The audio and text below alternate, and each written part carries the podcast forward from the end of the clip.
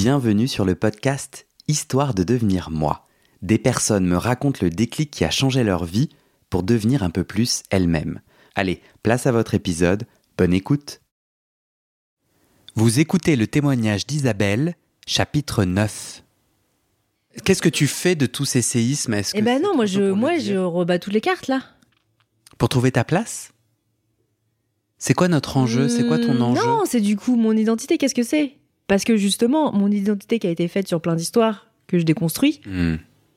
Bah, maintenant qu'elles sont déconstruites, euh, là je suis en mode euh, bah, tout ça c'est pas vrai, c'est pas vrai, c'est pas vrai, c'est pas vrai.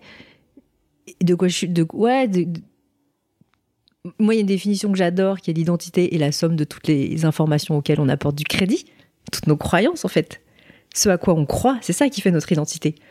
Et là, il y a plein de choses auxquelles je crois plus. Donc je suis vraiment dans cette crise d'identité parce que maintenant OK, je- je- voilà, ce que ça a mis en branle, c'est des histoires auxquelles je ne crois plus. Ouais. Voilà. Et donc c'est et, et là c'est quoi les histoires auxquelles j'ai envie de croire maintenant? Ou est-ce que j'ai besoin d'histoires ou est-ce que j'ai pas d'histoire? En tout cas, c'est les informations au sens large. Est-ce que c'est des histoires? Est-ce que c'est des informations? Voilà, c'est ça. Ouais. Et Tu parlais du premier séisme qui est ce deuil national, cet ce, mouvement Mm. de, de foule à Séoul qui fait 155 morts, euh, et tu reviens très déprimé de ça. En, en détricotant, il y avait quelque chose derrière cette tristesse et ce deuil national, où au final, euh, c'est une émotion qui s'exprimait pour t'indiquer autre chose. Enfin, Ouais, je je je sais pas. Après, je pense que c'est aussi mon système d'autodéfense. Enfin, le fait que je vis des trucs individuels, mais que je les reprojette aussitôt sur un plan macro, tu vois, plus sociétal et tu Mm. vois ce que ça va. euh, je pense que euh, ça, c'est mon fonctionnement aussi. Et, c'est intéressant parce que moi, c'est le contraire. C'est pour ça aussi Ouais. que, que ouais, c'est très intéressant. Je comprends mieux mes, mes questions parce qu'en fait, moi, je m'en fous du système. Enfin, Ouais. je m'en fous. Ça va être épuisant de le changer. Je suis un peu démoralisé. Puis, euh, mais moi, je veux pas le changer. C'est juste comment ma petite histoire individuelle éclaire un système. Et ça, et c'est ça. Et moi, je m'en fiche. Ouais. Moi, je dis quel trauma, quelle émotion, quel intime se joue dans ce qui se passe. Et je ne veux pas me laisser aveugler Ah, par euh, le système. Oui, alors que par moi, j'adore. des autres. Oui, mais moi j'adore justement mettre en regard la petite histoire et la grande histoire et, et, et faire ces allers-retours. Pour moi, moi je me sens que, euh, comment dire, euh, la petite incarnation d'un phénomène, quoi. D'un phénomène plus large. Et moi, c'est ça qui m'intéresse en fait. Ouais. Et de me rendre compte que je suis mon propre petit laboratoire Ouais. d'un fonctionnement collectif. Ouais. Et, et parce que je pense qu'au final, euh, j'adore la, j'adore les concepts aussi. J'adore cette approche-là de euh, espèce de, je sais pas si c'est la théorisation ou la conceptualisation, mais en tout cas, C'est comme ça que tu navigues le monde. exactement. C'est comme ça que je navigue, je navigue le monde. Je comprends le monde par les petites histoires. Et moi, je me rends compte que ma petite histoire m'éclaire sur le monde. Ouais. Est-ce que tu crois que est vivant en toi des choses que ton rationnel refoule mais ces choses vivantes euh, oh là, Ah, mais si, mon Attends, rationnel, attends. il refoule si. Attends, bah- attends, attends, j'ai pas fini ma question pardon. qui était ultra alambiquée. Je- En gros, très intéressant, tu dis, moi je suis française, moi je suis blanche, il y a un déclic euh, où là, bam, tu te prends ce- ces séismes, mais c'est intéressant que tu travailles depuis plusieurs années, et ce, avant le déclic, je crois, avant les séismes, tu travaillais déjà sur les questions de diversité et d'inclusion, alors même que tu, n'en- tu, tu ne les vivais pas dans ton corps et dans ton intime. C'est bizarre, non? Qu'est-ce que tu foutais à cet endroit? Alors mais que non, mais pas c'est un pour sujet ça pour que toi si si c'est pour ça. Non, mais c'est pour ça que c'est beaucoup plus subtil que ça. C'est pas genre euh, j'étais blanche et, et Ouais. j'étais. euh, c'est trop, c'est beaucoup trop simpliste. C'est ça qui qui. J'ai pas découvert que. euh, C'est pour ça que c'est difficile à, à expliquer parce qu'en fait, c'est comme si j'avais vraiment une compréhension ultra rationnelle des choses. Et ça, euh, bien sûr que j'ai toujours su que j'étais pas blanche. Bien sûr que j'ai toujours su que j'avais été adoptée. Bien sûr j'ai toujours su que je venais d'ailleurs. Et tout ça. Euh, mais mais c'est il y a quelque chose de euh, J'ai une proposition. et non mais non mais je voudrais quand même rebondir et répondre à la question que tu n'as pas posée Attends, parce que juste sur ça, Ouais. euh, est-ce que j'ai l'impression que quand je t'écoute, j'entends que tu as toujours su quelle carte tu avais en main. Tu en avais une dizaine et parmi celles-là, c'était oui, tu sais que t'es t'es pas blanche, c'était une évidence, mais il y avait des règles du jeu et un ordre de rangement qui était euh, quelque chose, qui était ce mythe et dans lequel tu vivais et t'étais consciente tout de même euh, de, de, de, de ces différentes cartes et que là c'est tout qui a un peu pété. L'organisation n'est plus la même. Tu reprends les cartes et t'essaies de les relire. Non, C'est même te- pas une question de compréhension en fait, c'est juste de comment tu ne veux pas avoir un problème. C'est plutôt ça. Je sais depuis le début que être adopté c'est un problème. Enfin, c'est une différence. Que avoir une tête d'asiatique en France, c'est un problème. Et comme je suis très problème solving, hein, ben le fait d'être ouais peut-être de cette efficacité aussi cette performance de dire euh, bah en fait si tu considères que la chose n'est pas un problème bah elle n'est pas un problème soit tu t'acceptes que la Mhm. chose est un problème soit tu dis non ça n'est pas un problème et tu le décrètes en fait Ouais. tu l'évacues D'accord. moi j'avais jusque là décidé que ça n'était pas un problème Ok. sauf qu'à un moment donné je me casse la gueule mes deux Ça parents meurent et bah du coup ce que je, que je ne peux plus prétendre Ouais. que ce n'est plus un problème C'est quoi la question que j'ai pas posée? Tu disais j'aimerais. sur mon système d'autodéfense de sur les émotions, je sais plus. Bah du coup, je sais plus exactement, mais en fait, je pense que ce que j'essaye de, refouler euh, par l'excitation de la théorisation et, de la grande histoire et d'expliquer les phénomènes systémiques et tout, bah c'est une espèce d'immense tristesse et du. Moi, je suis assez. Je questionne beaucoup le fait de devoir ou pas faire un deuil. Je sais pas. Enfin, tu vois. Donc, je me dis pas, euh, oui, c'est l'étape indispensable pour faire le deuil parce que je dois faire un deuil. J'en sais rien. Il y a des gens qui vivent avec leur mort tout le temps et qui font jamais le deuil et qui vivent très bien. Enfin, du coup, c'est leur. Alors, peut-être, on, si on retourne la chose, on pourra dire, euh, bah, c'est leur façon de faire le deuil. J'en sais rien. Mais en tout cas, euh, là, ce à quoi je me confronte de façon irrémédiable, c'est une énorme tristesse. Bah, euh, d'avoir perdu mes parents, euh, la famille.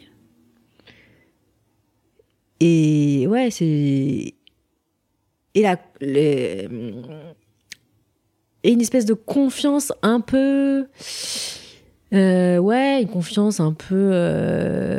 euh, pas, pas aveugle, parce que j'étais pas complètement naïve, mais. Puissante. Euh, par défaut, je suis très confiante. Et par défaut. Ça, je sais pas si c'est- hyper prétentieux, mais je suis. En euh, ce que je vis dans mes relations avec les gens, c'est que j'ai l'impression que les gens, ils me donnent toujours le meilleur d'eux-mêmes. Et franchement, je le vis ça. Alors, je sais pas si c'est un super pouvoir ou si c'est. euh, Mais régulièrement, je suis assez étonnée de, de, de, de, de comportements qu'on peut me re- renvoyer de personnes que moi je connais euh, enfin, de façon assez proche. Et je me dis, ah ouais, et puis. et ah ouais, bah, bah oui, effectivement, c'est cohérent ce comportement que tu me relates de cette personne, mais, mais moi, perso, j'y suis jamais confrontée en fait. Mm. Et, et tout à coup, là, c'est comme si. euh, et à chaque fois, ça me heurte en fait parce que j'ai ce côté-là à, peut-être un peu idéaliser les gens, mais parce qu'aussi les gens ils me donnent le meilleur. Alors c'est compliqué de, voir leur côté, euh, leur côté noir. Et euh, et je pense que c'est cette tristesse-là. Vois, ça me fait, ça me fait pleurer. Et ben de de me dire ben les gens, ils sont pas que le meilleur de ce qu'ils me donnent. Ils sont aussi autre chose et c'est ça être humain quoi. Et en fait, euh, moi j'ai juste envie d'avoir cette part là. Et comme c'est celle que je vis, ben ouais, moi ça me va de continuer de vivre avec euh, le meilleur de chacun et de chacune, et que ce soit les autres qui se tapent euh, les mauvais côtés. Quoi. Mais tu peux me donner un exemple de, de cette réalisation? C'est-à-dire, là, de, avec ta crise identitaire et tes séismes, c'est ton rapport à l'autre qui change, c'est ça que je comprends? Mais ouais, mais par exemple, tu vois, le, mon oncle, dans la famille, c'était euh, la personne sage, vers qui tout le monde se retournait, à qui on accordait une confiance sans borne et tout. Et c'est lui qui vous a désavoué? Ouais, et c'est lui qui nous a traîné en justice, et c'est lui qui nous a, qui a poussé tout le monde à, en plus de façon hyper vicieuse, quoi. Enfin, en, en, en embarquant les gens, quoi, et en les poussant à nous envoyer des trucs et, à être jamais en direct avec nous, quoi. Enfin, avec moi en tout cas. Et tout à coup, je me suis dit, mais attends, mais cette personne, en fait, euh, c'est pas possible qu'elle serait, elle devienne comme ça du jour au lendemain. Donc ça veut dire qu'elle avait quand même une part. Ah, euh, tu vois, que, moi j'ai jamais vu une part un peu noire. Enfin, tu vois. euh, qu'est-ce qui est triste dans cette réalisation? Que tu vois maintenant les gens pour ce qu'ils sont un peu plus? Bah ouais, parce que je pense que c'est triste parce que je suis assez idéaliste en fait. Est-ce que c'est triste parce que ta famille, c'est le séisme de la famille Peut-être plus que tu parles? Ben non, de la famille et puis euh, de. euh, Enfin, c'est triste. euh, Parce qu'en dehors de la famille, est-ce que tu as eu d'autres personnes Bah oui. comme ça? Ouais. Bien sûr. Bah ouais, dans mon environnement proche, dans mon dans mon environnement amical. euh, et en même temps. euh, C'est quoi le lien entre ces changements avec ces gens que tu voyais d'une certaine façon et ce processus de deuil et de, et de retour à l'adoption? Je comprends Mais pas comment l'un déclenche c'est- mais l'autre. non, mais c'est tout, tout. En fait, c'est un gros phénomène. euh, tout est toujours autour de cette lucidité. C'est comment ce phénomène. euh, Enfin, tu vois, de. Oui, si t'arrêtes de te mentir sur une, un bout, Ouais, les autres bouts voilà, viennent voilà. avec. Ouais, je je- En fait, tout. le monde, il est, il, il est pas ce qu'on me dit. Et jusqu'ici, il était un peu ce qu'on me dit, disait. Et, et qu'en fait, euh, ouais, les, les choses. euh, ouais, je sais, je sais pas comment dire. Mais si, je trouve que c'est assez clair et du coup, je trouve que ça met en lumière à quel point euh, ce que j'ai dit tout à l'heure, où j'ai un peu lié nos histoires et nos mères, est absolument pas euh, pertinent. Ah, mais je sais pas. Non, non, mais parce que je trouve que là, tu as mis en mots euh, l'impact destructeur d'une mythologie, à la fois au niveau étatique et au niveau personnel de la cellule familiale, qui est en fait... euh, bon, moi, je disais un autre truc, et en fait, c'était Ouais. pas du tout la même chose. Ouais, je pense que du coup, c'est venu défoncer mon appréhension du monde. Ton appréhension? Enfin, mon, ma, ma, ma- mon Ou créer une appréhension Non, pas mon appréhension, mais au sens propre du terme, comment tu appréhendes le monde. Ouais. Tu vois, Mais, mais t'es mon d'accord rapport au monde. T'entends le, le double mot quand même. Une, être, être dans l'appréhension, c'est c'est dans le stress. le- que- Oui, bah. Mais il y a quand même une, une nouvelle tristesse que tu dois gérer, Ouais, une nouvelle peur. En fait, t'as peur de ce nouveau monde que tu vois Mais je suis- sans lunettes. Ouais, voilà. Enfin, j'ai pas. J'en ai. Ouais, c'est pas qu'il est... qu'il me fait peur, c'est que c'est. Je trouve ça triste. Et Mm. puis, ouais, et puis du coup, ça met en colère aussi, parce que je me dis. Oh, merde, on en est là. en fait. Et, et encore une fois, quoi, le, le chemin de la lucidité, c'est pas confortable, quoi. Enfin, tu vois, voir les choses comme elles sont, ça saoule. Mais, mais j'ai décidé que j'ai décidé de choisir ce chemin quand même, tu vois. T'as dit tout à l'heure euh, que face à tous ces séismes, en fait, euh, la recherche de tes parents biologiques et notamment de ton père biologique était un peu reléguée à Mm. un autre champ. C'est qu'en fait, euh, pour, pour toi, quelle est l'importance de continuer à, à chercher tes parents biologiques dans tout ce qu'on vient de se dire? Ben, c'est vrai qu'elle a été complètement reléguée là. Tout de suite maintenant. Euh... Je ressens plus du tout, du tout, du tout la même euh, urgence, la même impatience. Mais euh, dans notre podcast, besoin. en tout cas, t'étais pas dans l'urgence, t'étais dans le. Que tu te rappelles, moi, je découvre que à deux jours près, ta mère euh, se dérange, dé- désenregistre, et moi, je suis en ébullition, en mode, mais attends, mais il y a- y a- quelles questions on peut poser, comment Et toi, tu dis, je laisse venir. Ouais. Mais c'est l'urgence est venue après notre euh, échange? Non, mais c'est ça, du coup, quand on me dit euh, on a retrouvé votre père biologique, là je me dis, ah, là, il y a une urgence, oui, ouais. je, vois, je me Mm. dis, on est près du but, euh, je vais arriver à quelque chose. Puis finalement, on me dit, ah bah non, en fait, c'est pas vraiment pas gagné, donc hop, je relâche. Et puis. euh, Et c'est peut-être pour ça que tu relâches, c'est qu'en fait tu sais que ça va être Ouais. de longue haleine, donc tu te détaches un peu du sujet. Ou bien, ma question Ah, c'est... non, il y a autre chose. Il Ouais. y a aussi le fait que. Ben, je me dis, ok, on se rencontre demain. Je maîtrise pas du tout la langue. Enfin, là, on va être de l'ordre de la rencontre ultra intime. Je retrouve mon père biologique. Je suis pas capable de maîtriser sa langue. Possiblement, il ne parle pas anglais. Je dis, mais de quoi sera fait notre échange, quoi? De traducteur?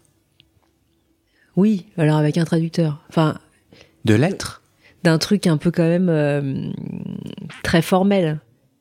Une lettre, ça peut être très intime. Si jamais tu veux le temps... Toi, ton sujet, c'est comment on se traduit, comment on traduit le très intime. Ouais, tu vois, je me dis, Tu trouveras dans quelle mesure C'est ça vraiment le sujet Bah non, mais je me sens plus l'urgence de.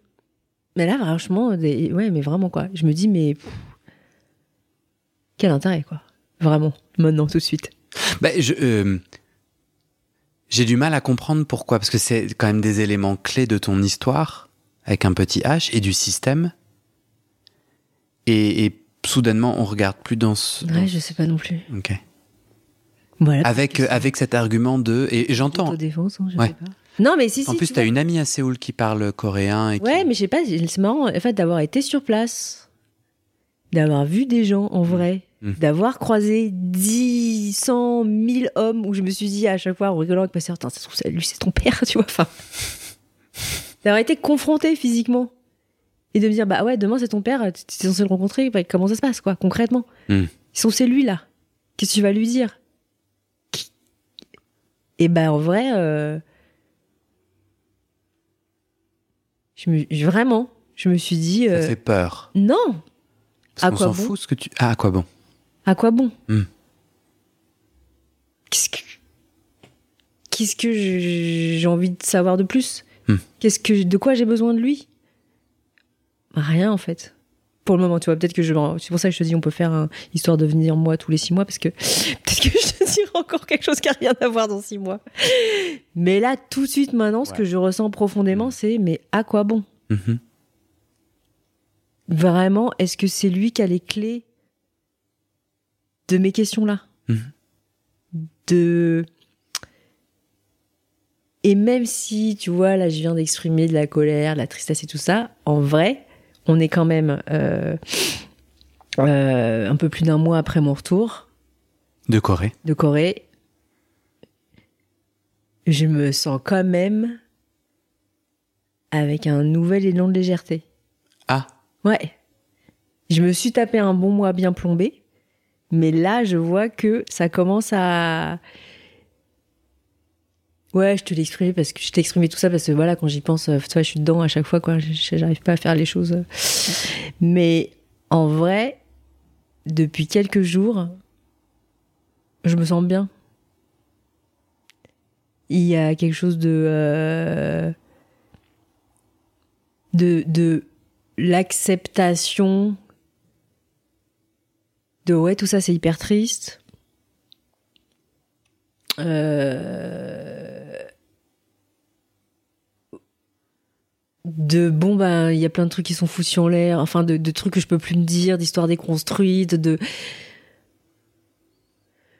mais c'est comme ça. Et tu vois de, plus essayer de tout justifier d'expliquer de trouver une raison de euh, et, quand je sens un accès de tristesse ou un accès de stress, de colère, que ce soit, bah, je laisse passer.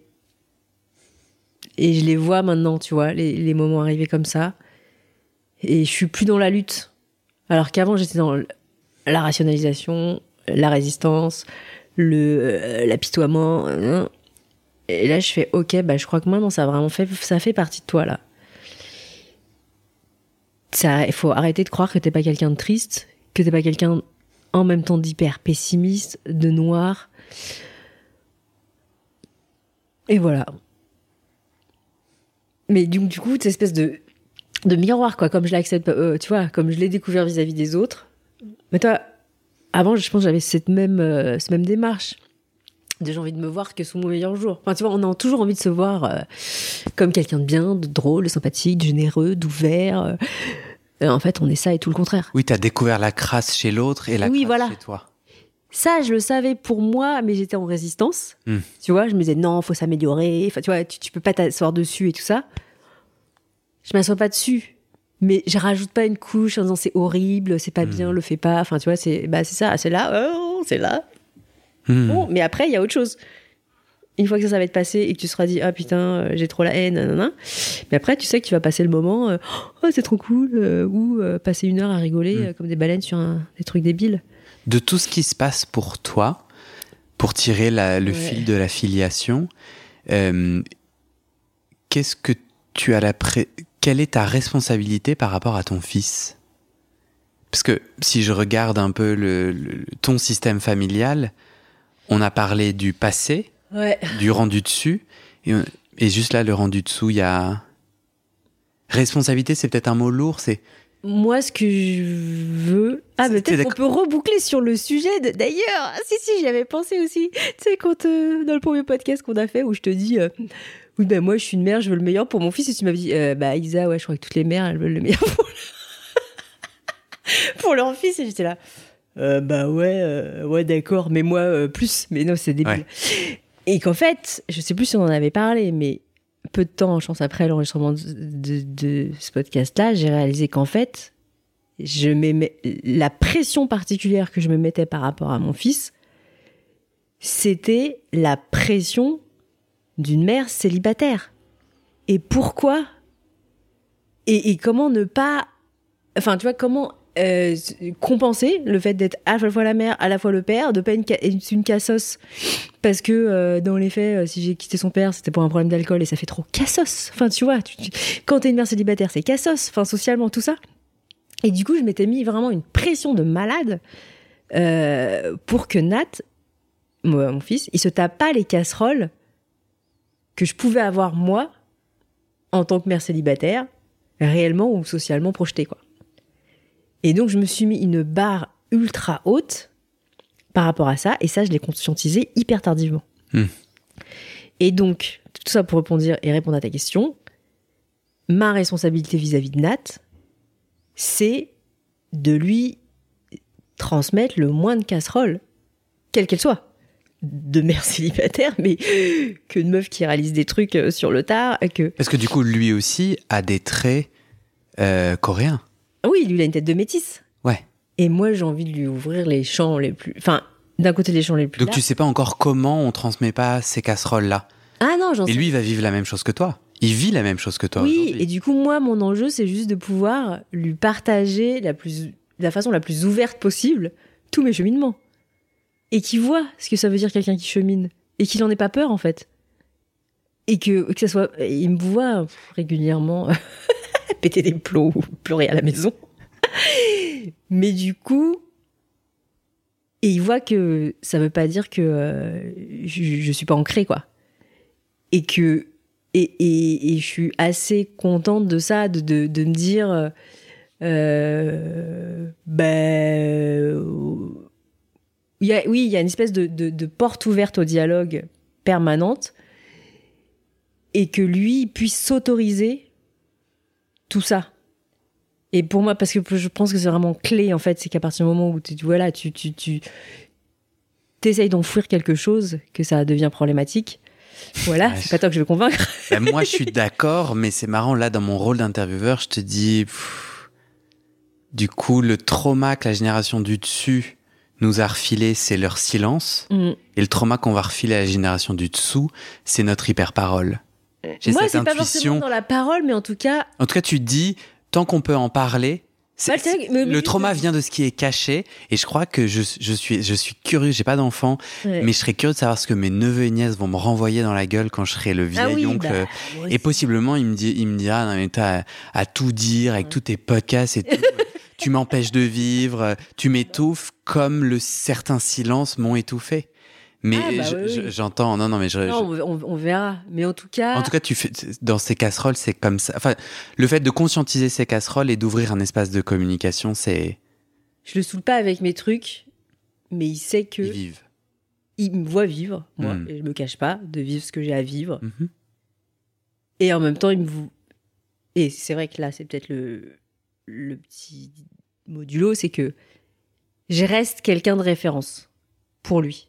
De solide au sens où, à chaque fois qu'il a une problématique ou une difficulté, il m'identifie comme quelqu'un de confiance à qui il peut se référer.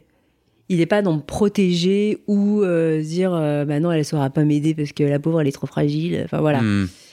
et, et de, de, de lui mon- enfin en tout cas d'incarner le fait que d'être pleinement dans toutes ses vulnérabilités ça ne fait pas toi de quelqu'un de fragile quoi Mhm. Et, c'est ça que j'aimerais lui lui transmettre. C'est une super jolie conclusion, à moins que tu aies un, une- un autre mot de la fin. Est-ce qu'il y a quelque chose à côté duquel on est passé ou quelque chose sur lequel tu as envie de finir sur ce, cet échange après le retour de la Corée, les séismes et les crises identitaires autour de ton adoption et de ton toit j'ai j'ai le mot cagole de Busan Tu peux le private compter. joke private joke de Ben non, d'un précédent podcast raconté- oui ouais, voilà non non non mais euh, quand tu dis tu donnes envie aux gens d'écouter le témoignage de ta sœur, oui qui est euh, tellement loin du tien. ouais C'est comme si la souffrance et la détresse que tu vis aujourd'hui, elle l'a vécue au début, ou direct, en fait, pour elle, le mythe. euh, ouais bah ouais c'est c'est ça que je trouve aussi hyper beau parce que et parce que parce que un on s'adore Bon, elle, elle est née au sud de, de, de la Corée Ouais, du Sud. Dans la ville de Busan, qui est un peu l'équivalent de Marseille. À... en Co- on dit que c'est la Marseille de Corée du Sud et que moi je suis née à Séoul, donc à la capitale au nord. Et donc Paris. on rigolait sur quand elle était arrivée à Busan en disant mais toi t'es une cagole de Busan. Et euh... et ouais, je trouve ça tellement juste et tellement beau de voir ma sœur avancer vers son chemin quand elle dit ouais mais j'ose plus.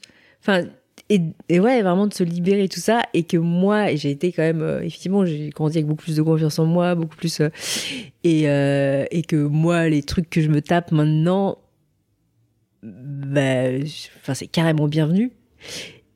Et je trouve que j'ai vachement de chance de les vivre maintenant en étant déjà vieille, solide, enfin voilà. À quel âge? 46 ans, enfin, et que euh, et que je suis hyper contente d'assister à, à, à Sophie son chemin, ouais, qui donc elle, elle ouais, qui était qui a un long chemin de d'ouverture à elle-même et d'épanouissement d'elle-même et euh, et ouais, qu'on n'a pas eu tout le même chemin et en même temps on a cette énorme complicité euh, et soutien mutuel. Du coup, si c'est la cagole du Sud, toi, t'es t'es la, Là, je suis la parisienne, la parisienne de Séoul, quoi. ouais, la parisienne de Séoul, Tu te la pètes. exactement. Merci, Isa. Ça va? Bah ouais, très bien, merci. Ouais Tu te sens comment? Eh ben, fatiguée. Parce que j'ai, ma, fini- ma journée n'est pas finie. ah ouais, j'enchaîne.